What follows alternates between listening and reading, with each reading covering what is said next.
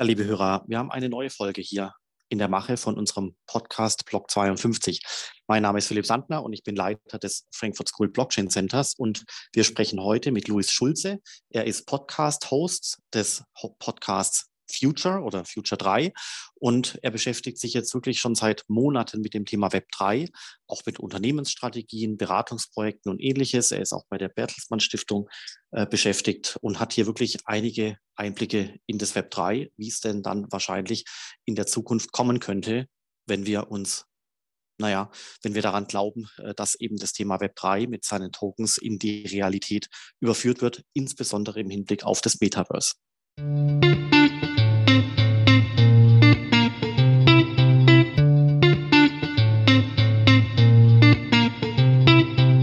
Ja, lieber Luis, ich freue mich, dass wir jetzt hier heute sprechen können und äh, wir werden über das Thema Web3 sprechen, Podcasts, Medien und so weiter und so fort. Aber vielleicht an dieser Stelle, Luis, stell doch du dich mal selber vor. Wer bist du? Was machst du? Und äh, beruflich, was sind so deine Aufgaben? Philipp, vielen Dank für die Einladung. Ähm, Louis, 25 aus der wunderschönen Stadt Bielefeld. Und ich habe das Thema Web3 vor circa anderthalb Jahren für mich entdeckt. Ähm, ich arbeite in einem Accelerator für Startups, also war irgendwie mit den Themen Technologie, Innovation und Co. umgeben. Und dann äh, sprang mir irgendwann das Thema Web3 ins Gesicht. Äh, das war vor dieser NFT-Hypewelle, die in Deutschland dann, würde ich sagen, Anfang 2022 so richtig losgegangen ist. Ähm, und dementsprechend habe ich mich da reingelesen und gedacht, das ist irgendwie spannend, habe darüber angefangen, auf LinkedIn zu schreiben, habe dann, weil das irgendwie ganz äh, immer noch ganz spannend war, angefangen, darüber einen Podcast zu machen und dementsprechend mache ich heute eigentlich ähm, diesen Podcast Future oder Futur 3 geschrieben und kümmere mich in meinem Hauptjob um Technologie, Innovation, Startups und digitale Geschäftsmodelle. Sehr schön. Ähm, dann lass uns einfach direkt in das Thema rein äh, starten. Was ist für dich das Web 3? Das Web 3 ist für mich die konsequente Weit äh, das konsequente Weiterdenken der Digitalisierung in unserer Gesellschaft und Wirtschaft. Okay, und also vielleicht musst du da mal ein bisschen äh, noch tiefer aus. Also gut, das ist natürlich absolut korrekt und auf der Metaebene vollkommen richtig, aber ähm, vielleicht noch ein bisschen ausschmücken für alle Zuhörer, um die mitzunehmen, äh, ja. weil das ja in dem neuen Jahr ähm, 2023 wahrscheinlich eins der Hauptthemen in der Technologie sein wird neben AI also ja. Artificial Intelligence. Deswegen einfach noch ein bisschen ausschmücken, Beispiele, Unternehmen, Ansätze, alles rauslassen, äh, was du zu dem Thema Web 3 so weißt. Yes, ich, ich hole mal aus. Das war natürlich jetzt bewusst einmal so on point. Du, ähm, voll in Ordnung. ähm, wenn, wenn man sich so unsere, unsere Wirtschaft und unsere Gesellschaft, unser Handeln anguckt, dann hat eine Sache über die letzten 20, 25 Jahre nicht abgenommen. Ganz im Gegenteil, sie hat konstant zugenommen. Und das ist der Grad der Digitalisierung in unserem Alltag, in unserer Wirtschaft, in unserem täglichen Handeln. Und das unabhängig von Inflation, unabhängig von Krisen, unabhängig von Kriegen. Äh, Digitalisierung hat ständig zugenommen. Und dementsprechend bin ich fest davon überzeugt, dass auch trotz der gegenwärtigen Umstände Digitalisierung und dann auch künftig immer mehr Virtualisierung immer weiter zunehmen werden. Ähm, das ist quasi wie so ein linearer Graph, der immer weiter ansteigt. Ähm, und der Endpunkt diesen, dieses Graphes, den sehe ich so als das Metaverse. Das ist für mich der Punkt, an dem virtuell und analog oder, oder quasi die, die physische und die digitale Welt ineinander schmelzen.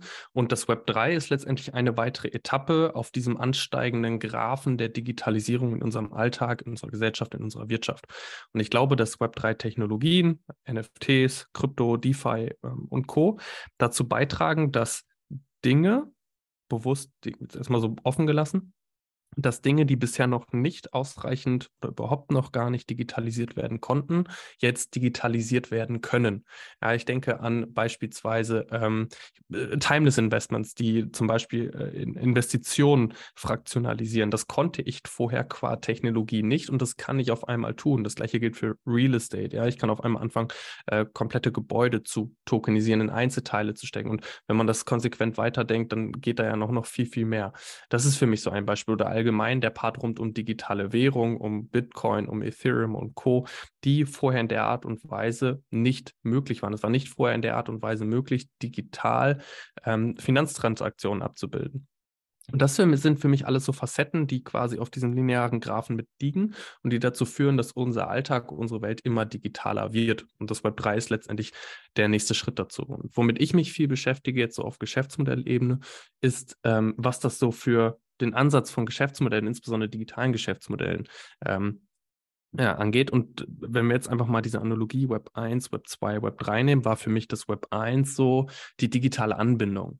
Ja, also ich habe angefangen, mich irgendwie digital auszutauschen, digital mal zu kommunizieren, eine E-Mail-Adresse zu haben in Unternehmen, als Unternehmen mal vielleicht eine Website zu haben, vielleicht mal auf Google zu ranken. Das waren so die, die ersten Schritte. Also ich habe mein analoges Geschäftsmodell digital angebunden.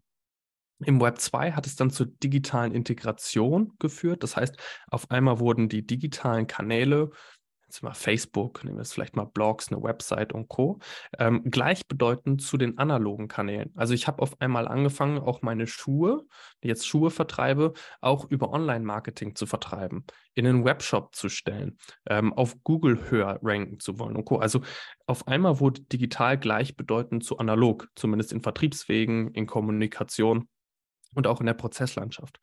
Und für mich der nächste Schritt, jetzt wieder auf diesem Graphen gedacht, ist die digitale Nativität. Und ich glaube, das ist das, das, was das Web 3 uns bringen wird, zu sagen, wir können rein digitale Geschäftsmodelle aufbauen, die quasi gar keinen Bezug mehr zur analogen Welt haben. Ich denke nur an Nike und Artifact, äh, die digitale Sneaker verkaufen.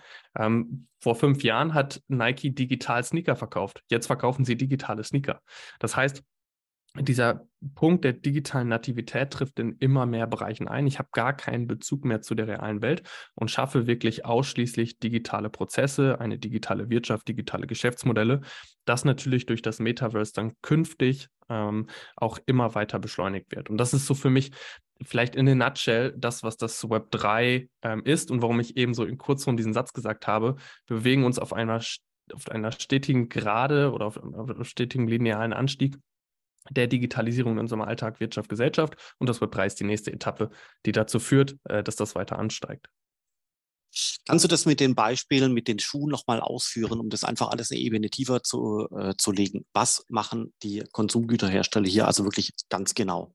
Ja, äh, Nike ist sicherlich das prägendste Beispiel, äh, will aber nicht ungeachtet lassen, dass natürlich auch äh, Unternehmen wie Starbucks, wie Adidas und Co. mittlerweile Web3 NFT-Projekte gestartet haben. Aber vielleicht jetzt mal Nike ganz konkret rausgepickt. Nike hat ähm, relativ zu Beginn, ähm, als dieser ganze NFT-Hype aufkam, das Unternehmen Artifact gekauft ähm, und letztendlich sich damit so eine, ja, wie so eine Web3-Werkbank äh, im Konzern zugelegt und haben angefangen erst über NFT-Kollektionen, später dann über Avatare, später dann über äh, quasi äh, in-game oder, oder quasi Collectibles ähm, digitale Güter zu schaffen auf der Blockchain, die sie nun immer stärker auch in den Mittelpunkt ihrer Produktstrategie äh, für die Gen Z stellen. Das heißt, ich kann heute ähm, Sneaker beziehungsweise konnte vor einigen Monaten zum Beispiel Hoodies kaufen, die ich dann auch wirklich noch physisch zugeschickt bekommen habe und zu der ich den digitalen Zwilling bekommen habe, wo ich eine immersive VR-Experience hatte. Das heißt, ich habe auf einmal so Flügel hinten rausbekommen. Und das haben sie jetzt auch mit Sneakern gemacht.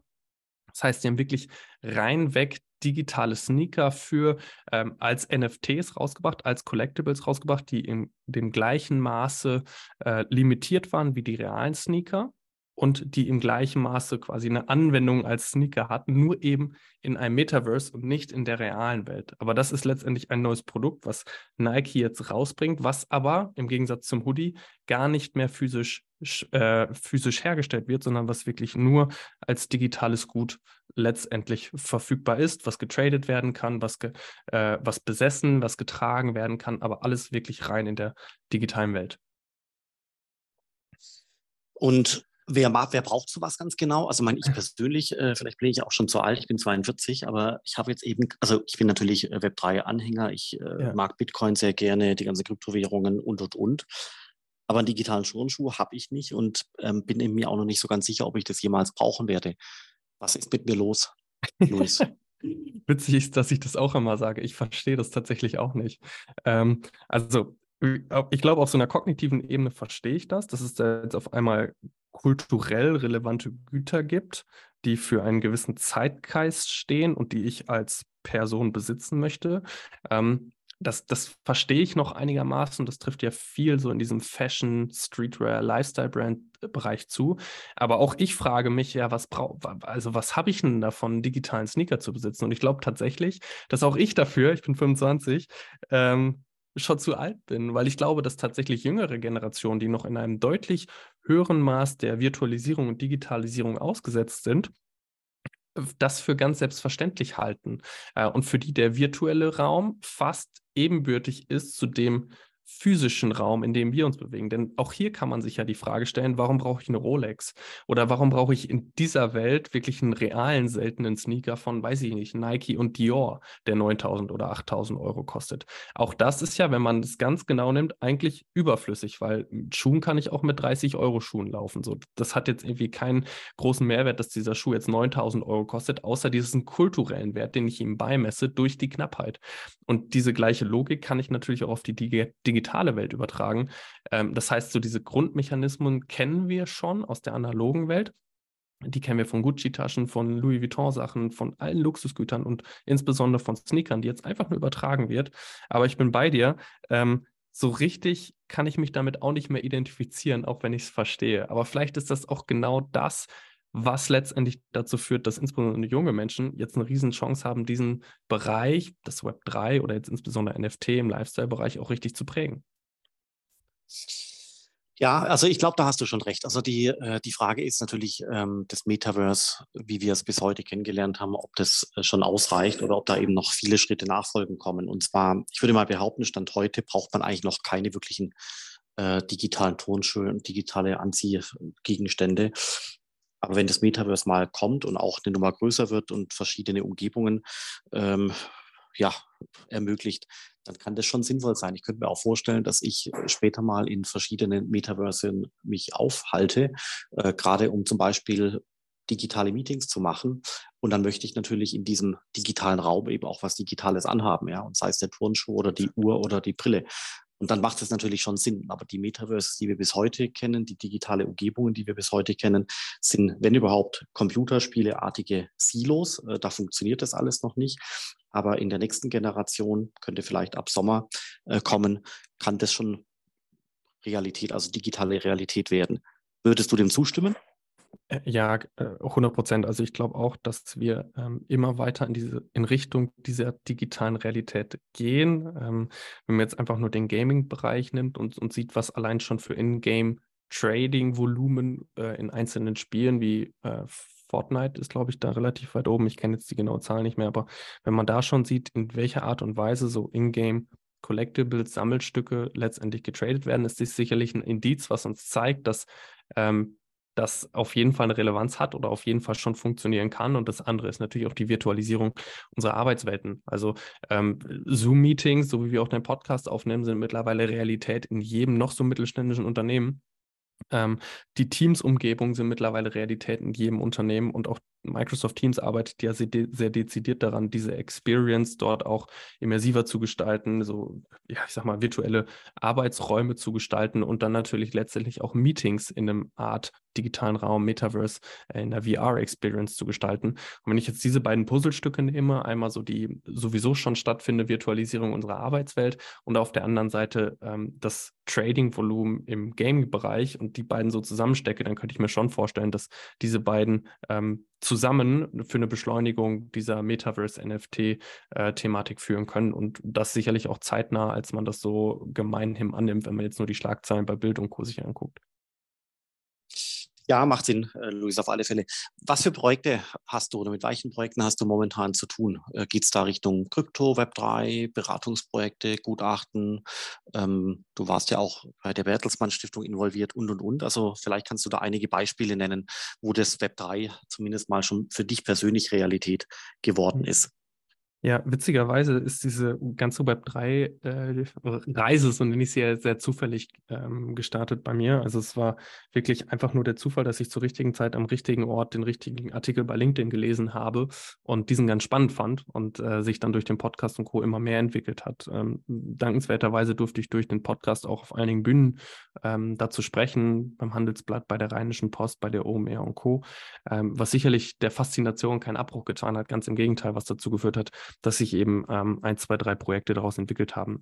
Sehr federführend oder ganz oben steht natürlich weiterhin der Podcast ähm, und ich sag mal so diese Learning Journey oder diese Learning Experience, weil ähnlich wie, wie du es ja auch hier handhabst, wir, wir hatten mal drüber gesprochen, ist der Podcast eben eine der besten Möglichkeiten, sich ständig weiterzubilden, ähm, ohne wirklich viel in Google Research gehen zu müssen, sondern sich einfach die Leute einzuladen, von denen man weiß, dass sie einfach schlauer sind als man selbst. Das gleiche Prinzip verfolge ich, verfolge ich auch. Sicherlich das prägendste. Dann haben wir vor einigen Monaten ähm, angefangen, uns Gedanken darüber zu machen, was eigentlich Unternehmen brauchen, um mit dieses Web 3 zu starten.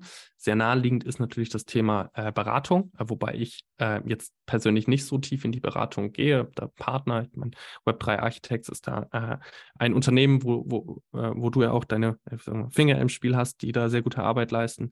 Ähm, so, da gehen wir nicht hin, sondern viel eher auf die Education-Seite. Das heißt, wir haben einen Online-Kurs ähm, produzieren lassen oder produziert, ähm, der in Unternehmen wie als ja, so eine kleine Online-Library, äh, wie so ein digitaler Masterplan sich angeschaut werden kann, sind kurze Lektionen, 15, 20 Minuten zu all den Grundlagen, die es eben braucht, um das Web3, NFTs, Metaverse und alles, was sich darum begibt, letztendlich zu verstehen. Das ist so das, das andere, was jetzt in den Kinderschuhen steht.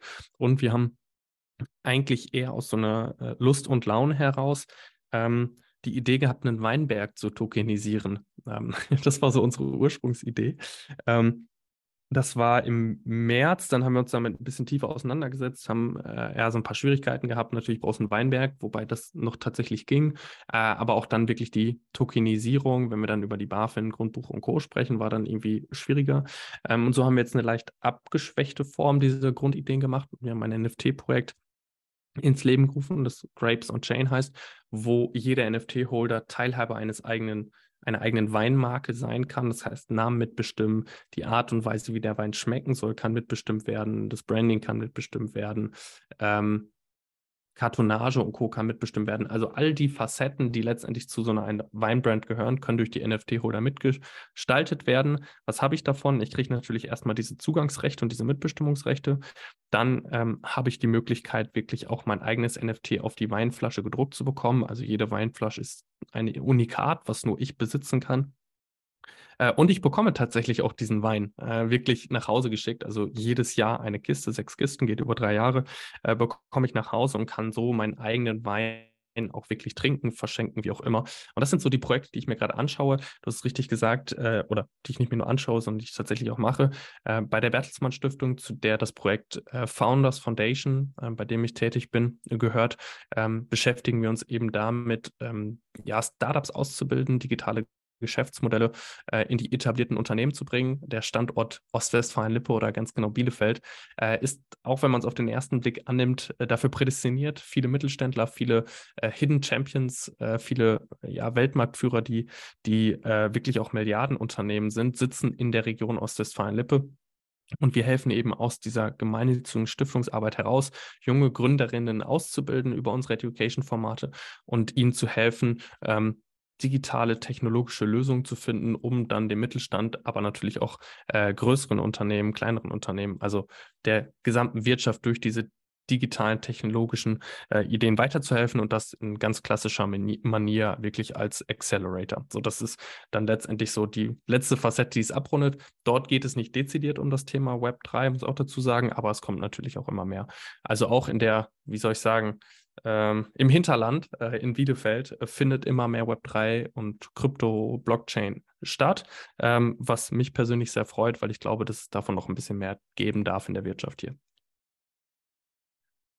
Ja, schon richtig. Wobei man muss immer noch betonen, dass quasi ganz, ganz, ganz viel an den äh, Anfängen ist. Es gibt Bitcoin, Definitiv, Ethereum, ja. es gibt die Stablecoins und ja, es gibt Schulungen. Das machen wir bei der Frankfurt School auch intensivst. Äh, und da ist auch Nachfrage da. Das kann man schon erkennen. Deswegen finde ich es auch klasse, dass du dich da engagierst. Aber äh, ansonsten so jetzt wirklich echte, umgestaltende, ausführende Beratungsprojekte, wo tatsächlich jetzt wirklich was gebaut wird, ähm, sieht man noch relativ selten. Ja gut, es gibt die Börse Stuttgart und hier ja. und da ein paar Handelsplattformen und andere Anwendungen im Kleinen.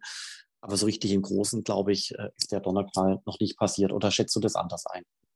Ich bin voll bei dir und ich habe das auch selbst Anfang des Jahres natürlich irgendwie voll aus dem Hype heraus anders eingeschätzt. Also ich war auch so voll äh, überzeugt davon, dass wir jetzt irgendwie in 24 Monaten eine komplette Veränderung sehen. Ist natürlich Quatsch. Äh, so eine Dinge brauchen Zeit und was ich häufig auch sehe, ist, ähm, dass wir viele Lösungen finden, auf die's, für die es gar kein Problem gibt.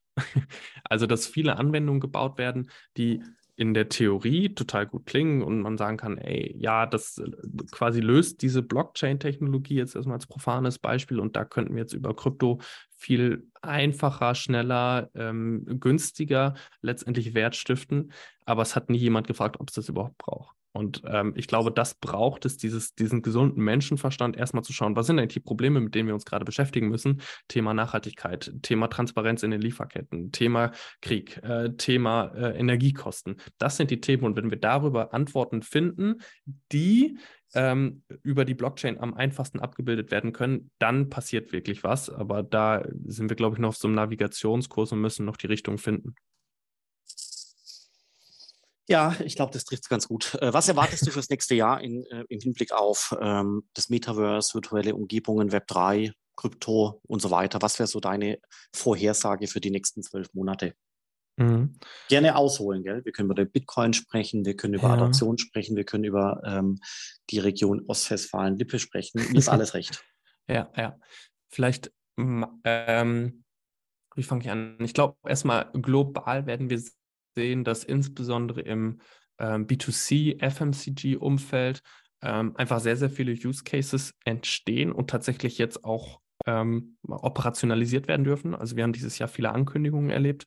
Ähm, allerdings haben nur die wenigsten Brands wirklich etwas gemacht und ich bin sehr gespannt darauf, welche Brands jetzt noch anfangen, also noch ihre Announcements rausgeben und welche dies dann auch gut operationalisieren können. Also Starbucks mit, mit OTC, ich glaube, so heißt das Projekt, sind ja relativ gehypt. Nike, Artifact, Adidas und Co. sind da auch immer im Rennen. Das heißt, diese Player sich anzuschauen, zu gucken, was bleibt wirklich, äh, ist für mich ein sehr wichtiger Baustein. Und ich glaube, das hat dann sehr relevante Rückschlüsse auf Deutschland ähm, äh, oder lässt sehr relevante Rückschlüsse auf Deutschland zu. Ich glaube, hier beschäftigen sich sehr, sehr viele Unternehmen jetzt gerade oder in den nächsten drei bis sechs Monaten intensiv mit ihrer Metaverse- und Web3-Strategie. Ich glaube schon, dass das jetzt kommen wird. Allerdings werden wir in Deutschland. Äh, äh, Luis, Luis, darf ich da kurz einhaken? Ist das wirklich ja, so, gerne. Äh, dass sich Unternehmen äh, mit äh, der Web3-Strategie beschäftigen? Weil also, manchmal hat man das Gefühl, äh, dass das Thema Web 2 noch nicht mal richtig verstanden ist. Also, mein gut, es kommt immer darauf an, mit wem man genau spricht, gell? Aber ähm, ist es wirklich so, dass quasi Unternehmen sich mit der Web 3-Strategie beschäftigen oder arbeiten die sich erstmal noch in aller Ruhe ein?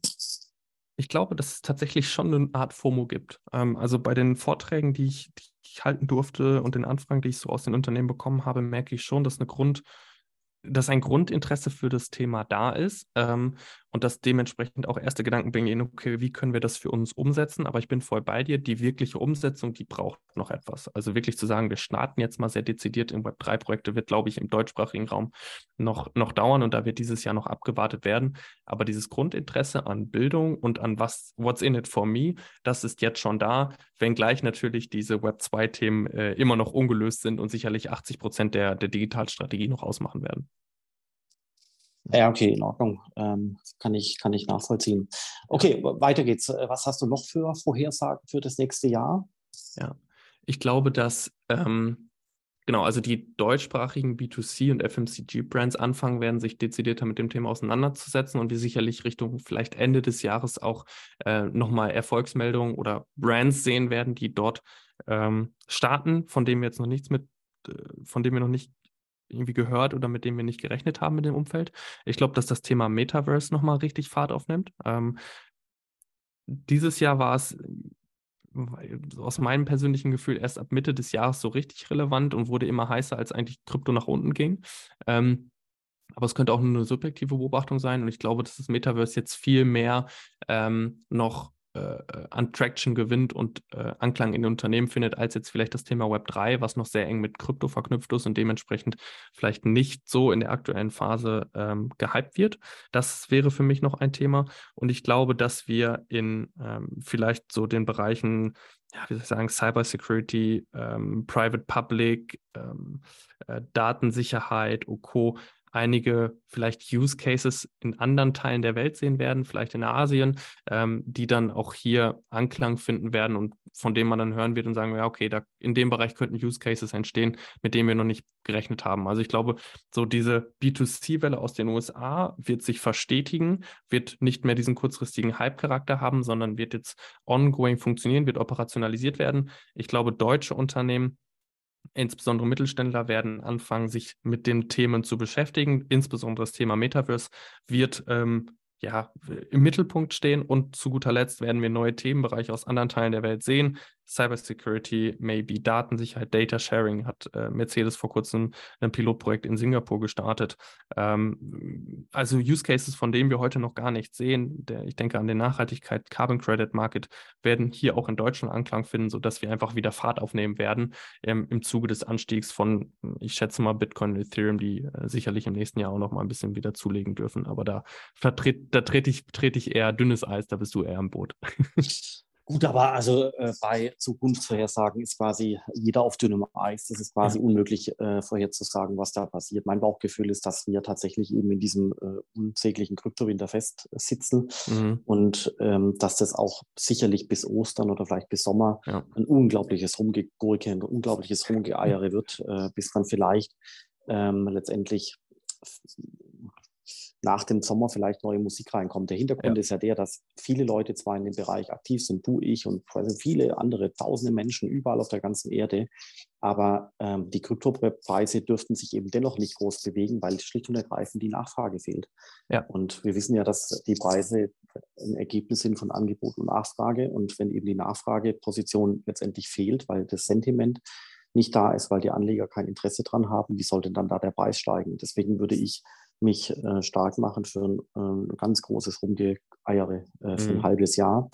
Hatten wir auch immer wieder, ehrlich gesagt, in den letzten zehn Jahren in Bitcoin. Ich hatte das erstmalig 2015, 2016 erlebt, äh, wo einfach über Monate hinweg einfach nichts passiert ist. Ja, die Leute waren trotzdem fleißig und haben tolle Sachen programmiert, ja. aber einfach in der Außenwirkung ist einfach gar nichts passiert. Ich glaube, dass vor allem das Metaverse, alles, was wir jetzt besprochen haben, für eine riesengroße Änderung sorgen wird. Warum? Weil anscheinend mehr als 50 virtuelle Welten im Sinne des Metaverses derzeit in der Entwicklung sind, 50 plus. Wie gesagt, Facebook ist ja nur eine ja. Entwicklung. Gell? Also das heißt, in der dezentralen Welt arbeiten Leute an 50 verschiedenen Umgebungen. Da ist sicherlich auch viel Schrott dabei, was auch wie viele andere Tokens nicht funktionieren wird. Aber vielleicht sind fünf oder zehn dabei, die toll funktionieren werden, die dann auch eine Grafikqualität haben wie so ein Computerspiel. Und bei Computerspielen haben wir ja auch hunderte Millionen Menschen, die das nutzen auf der Erde. Ja. Deswegen könnte ich mir schon vorstellen, dass da gute, gute virtuelle Welten dabei sind, die entwickelt werden.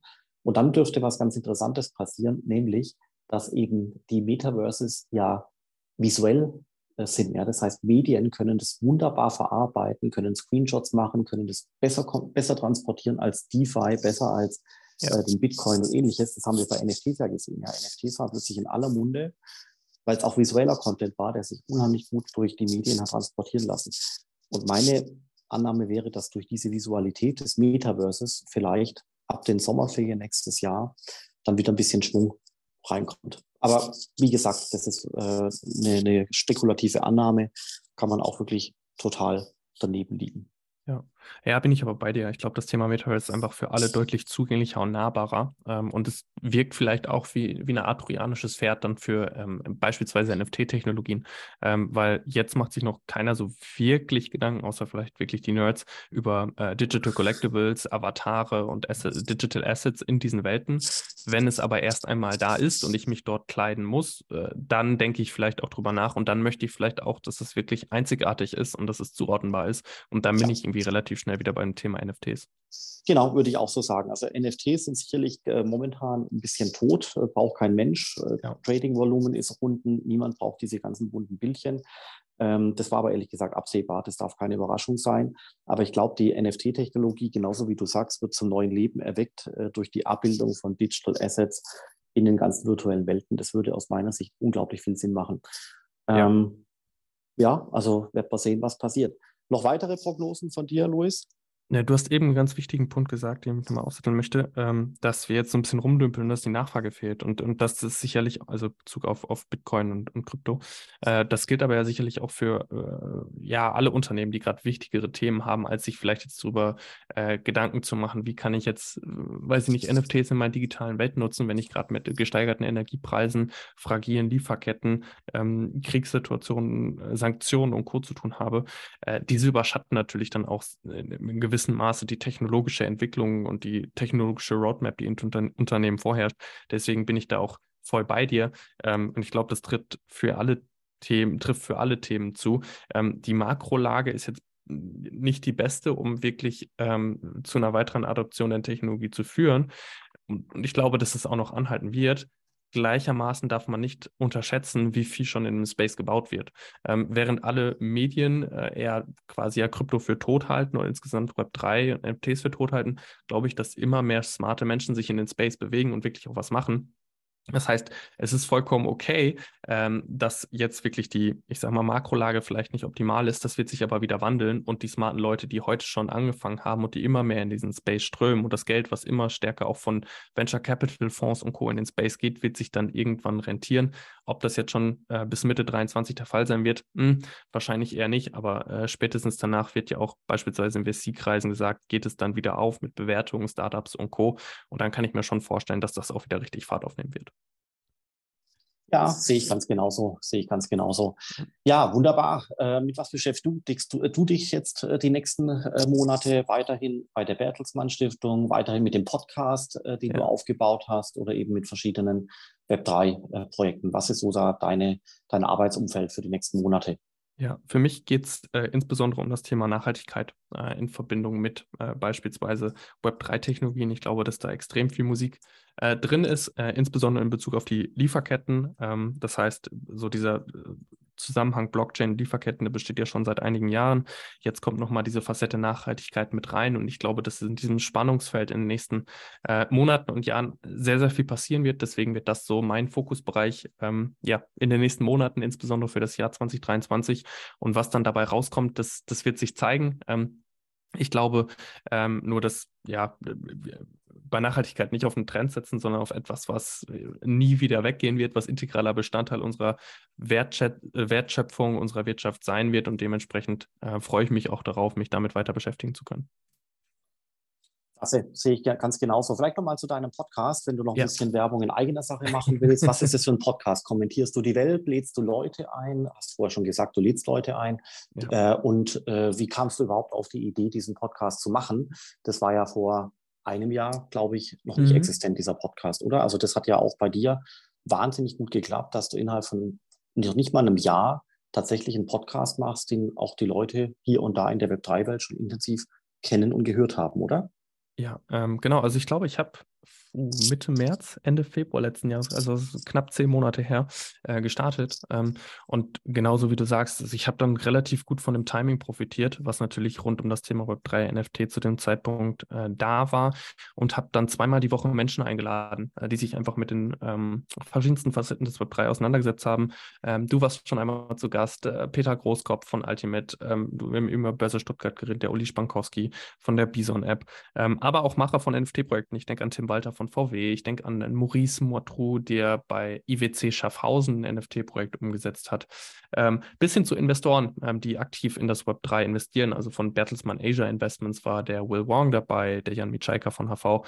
Also, was will ich sagen? Eine, äh, ganz breite Palette an Menschen, die sich einfach mit dem Thema beschäftigen. Ähm, und zumindest in irgendeiner Art und Weise etwas mit dem Web 3 zu tun haben. Die habe ich interviewt, die durfte ich interviewen. Ähm, und ja, das jetzt auch die nächsten Monate noch weiterhin tun. Ich glaube, ich schaffe den Turnus jetzt, um, um ehrlich zu sein, von zwei die Woche nicht mehr. Das habe ich bis dahin aufrechterhalten werden können. Aber ich glaube, im nächsten Jahr wird es dann eher ein Podcast die Woche. Ähm, und das wird dann auch insbesondere mit dem Bezug auf Nachhaltigkeit sicherlich in den ersten zwei, drei, vier Monaten äh, zu tun haben. Ähm, und dementsprechend haben wir jetzt auch schon über, über Sandro Stark ähm, gemeinsamer Kontakt mal, äh, Kontakt, äh, beziehungsweise haben mit ihm schon mal darüber gesprochen. Ich denke an Adrian Wohns von Senken, die waren beiden auch schon im Podcast. Äh, und dementsprechend glaube ich, dass es in die Richtung weitergehen wird. Sehr schön. Wir machen ja hier in dem Podcast auch immer äh, zwei, äh, eine Folge pro Woche, also vier ja. pro Monat und haben ja. das aber eigentlich fast immer durchgehalten. Es gab, glaube ich, ja. nur ein, zwei Mal irgendwie ein technisches äh, Problemchen und ich habe jetzt gerade mal in die Tabelle geschaut. Ich glaube, dass wir haben jetzt fast 190 Folgen. Das heißt, ja, sind jetzt über fast drei Jahre durchgehalten. Ja. Ähm, macht Spaß, habe ich auch selber viel gelernt durch die ganzen Gespräche. Zeitweise kommt man aber, wenn viel los ist, wirklich in Engpässe, weil man dann einfach ähm, diese monatliche, äh, diese wöchentliche Taktung hat und wirklich immer pünktlich zum Wochenende äh, was äh, liefern muss. Das ist teilweise nicht ganz einfach, aber es macht auch Spaß und ähm, ich jetzt würde es auch jedes Mal wieder machen. Ja, Luis, dann äh, magst du noch das Schlusswort sprechen und gerne noch ein bisschen Werbung machen für deinen Podcast. Wie findet man den? Äh, Future heißt er ja, aber man findet genau. ihn unter dem Namen nicht. Genau, also es äh, müsste unter Futur 3 äh, zu finden sein und im Zweifel noch meinen Namen dazu eingeben, Louis Schulze. Und da findet ihr, es müssten genau über 60 Folgen sein oder 60, genau 60 Folgen sein rund um die Themen Web 3, NFTs, Metaverse und Co. Äh, ich glaube, da ist für äh, alle Berufsgruppen, für alle Interessierten etwas dabei, wirklich von sehr technischen Folgen äh, über sehr strategische Folgen, über investmentbezogene Folgen. Philipp hat die erste Folge gemacht, also wenn ihr die Folge mit Philipp hören wollt, müsst ihr ganz runter scrollen. Ähm, das ist der Podcast, den findet ihr auf Spotify, Apple und auf allen Plattformen, auf denen es diesen auf denen es Podcasts zu hören gibt, so rum äh, gesagt. Und äh, da werden euch auch Anfang 2023 spannende Themen rund um das Thema, insbesondere Nachhaltigkeit, Web3 ähm, und Strategien, um das zusammenzubringen, ähm, äh, drehen. Und vielleicht noch mit dem Hinweis auf Lieferketten. Und ich glaube, das ist dann so der Roundup zum Podcast Futur 3 oder dann Future ausgesprochen. Und eben nochmal Bezug genommen auf dein äh, letztes Wort. Für mich war der Podcast wirklich der richtige Startpunkt diese Welt. Ähm, und im ersten Moment war es auch wirklich nicht strategisch, diesen zu starten, sondern es war wirklich interessengeleitet. Ich wollte einfach mehr über dieses Thema erfahren. Und was dann drei, sechs, neun Monate später daraus entstanden ist, hätte ich mir selbst kaum vorstellen können. Wirklich über Bühnenauftritte, über Projekte, über Menschen, die ich kennenlernen durfte, über ein gemeinsames Programm, was wir auch ähm, machen, äh, die Influencer bei DNA.